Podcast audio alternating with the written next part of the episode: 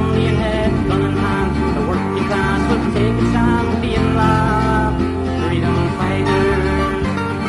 Fighting for the working class, Paris condemned us the mass. This will not burn us from our task as INLA freedom fighters. Make Tory tyrants grieve, volunteer a bomb that to kill imperial Neave, but still imprisonment, our movement is still not spent. We vow we'll make our foes relent, we're the INLA freedom fighters.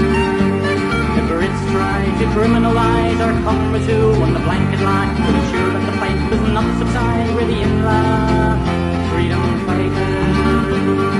Captured guerrillas to jail are sent as prisoners of war. Their time is spent with heads unbowed and knees unbent, unbroken. Freedom fighters.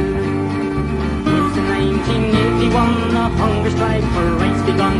The later victory was won for all the freedom fighters.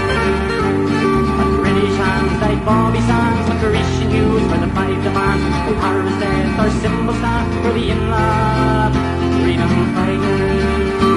Lay on beneath our banners high to avenge our comrades who have died. Let the fight go on, as Patsy said, for the INLA freedom.